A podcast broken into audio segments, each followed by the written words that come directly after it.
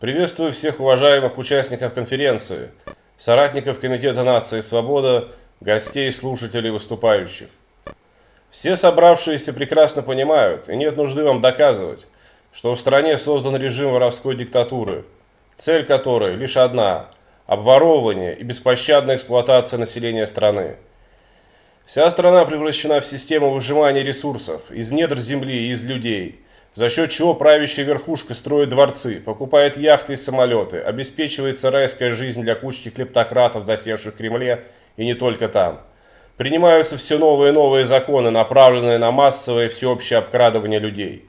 Эта система обрекает большинство жителей страны на прозябание в крайней бедности и нищете. Наш народ вымирает, наши дети лишены всякого будущего. Страна стала похожа на большую северную Нигерию.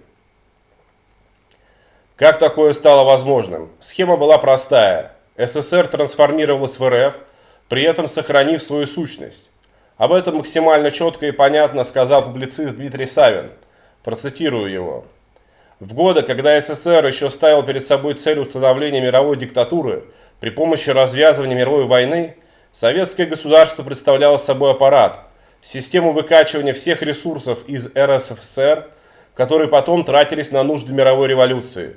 Советский промышленный комплекс изначально создавался именно как военно-промышленный, а не какой иной. То же самое касается и советской науки. Степень отжима соков из страны в разное время была разной, но отжим так или иначе продолжался до 1991 года. Что произошло в 1991 году? Советская номенклатура осуществила приватизацию советского государственного капитализма. Отныне государство должно было работать не на мировую революцию продвижения социализма, а исключительно на благо правящей квазиэлиты. Окончательно эта система сформировалась при Путине. Это то, что мы имеем на сегодня. В ситуации репрессий против политической оппозиции, выступающей за изменения в стране, всеобщего страха и подавления протестной активности со стороны властей РФ, большую роль приобретает поиск новых форм борьбы, доступных и нам, политическим активистам, и всем здравомыслящим гражданам. Одной из таких актуальных форм, которые мы предлагаем взять на вооружение, является бойкот со стороны граждан, предприятий и коммерческих структур, прибыль от которых поступает в карманы представителей правящей клики, от верхних ее эшелонов до самых маленьких городков. В тех случаях, когда граждане могут найти альтернативу, а также доступный отказ от других э, форм сотрудничества с системой, в том числе отказ от участия в празднествах, устраиваемых с целью распилов, отказ от просмотра государственных каналов, бойкот единороссов на муниципальных выборах. И, конечно же, агитация за бойкот. Фактически мы говорим о санкциях против режима со стороны недовольных политикой правительства граждан страны. Нужно понимать, что подобный бойкот имеет политическое и символическое значение. Мы не сможем таким методом сломить финансовую мощь основных столпов диктатуры – которые надуваются за счет эксплуатации населения, поскольку в их руках есть предприятия-монополисты, бойкотировать которые население не может, поскольку им нет альтернативы. Бойкот возможен только там, где есть альтернативы. Однако, в условиях наших небольших ресурсов в сравнении с Кремлем, мы можем через доступный для граждан бойкот оказывать постоянное давление на режим и его пособников. При успешности и должной активности в данной кампании мы решим сразу несколько задач – люди, которые станут осознанно участвовать в бойкоте, таким символическим шагом фактически переходят в деятельную позицию правительству.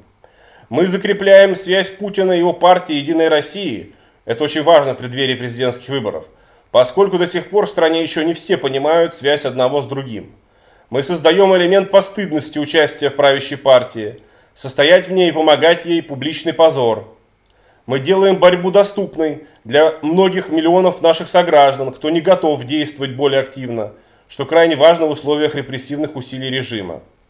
Мы консолидируем оппозиционные силы всех политических флангов вокруг простого, но полезного дела, что принесет плоды и по другим направлениям политической борьбы. Как фактически может осуществляться кампания по бойкоту? Что практически мы можем делать? Вести сбор информации о предприятиях, фирмах, организациях, впускающих ту или иную продукцию или оказывающих услуги населению, чье руководство замешано в поддержке Единой России. Вести сбор информации об альтернативах взамен бойкотируемых из числа компаний, не замешанных в поддержке Единой России. осуществлять сбор необходимых данных не только самостоятельно, но и привлекая к этому наших сторонников со всей страны. Организовывать распространение собранных сведений всеми доступными нам средствами по всей стране. Проводить как можно больше уличных акций в поддержку бойкота. Пусть это могут быть даже небольшие акции, но они должны быть регулярными и системными. К примеру, один человек поддержку бойкота у крупной торговой точки а, с плакатом а, будет увиден сотнями людей за несколько часов.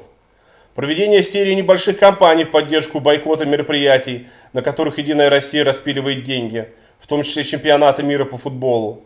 Публичная разъяснительная работа с уязвимыми членами Единой России с требованием покинуть данную партию.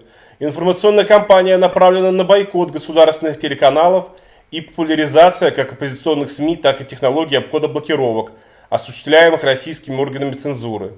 Просветительская работа в сегменте русскоговорящих иммигрантов с целью добиться международного бойкота на низовом уровне. Привлекать компании все новые и новые общественные организации силы и простых граждан.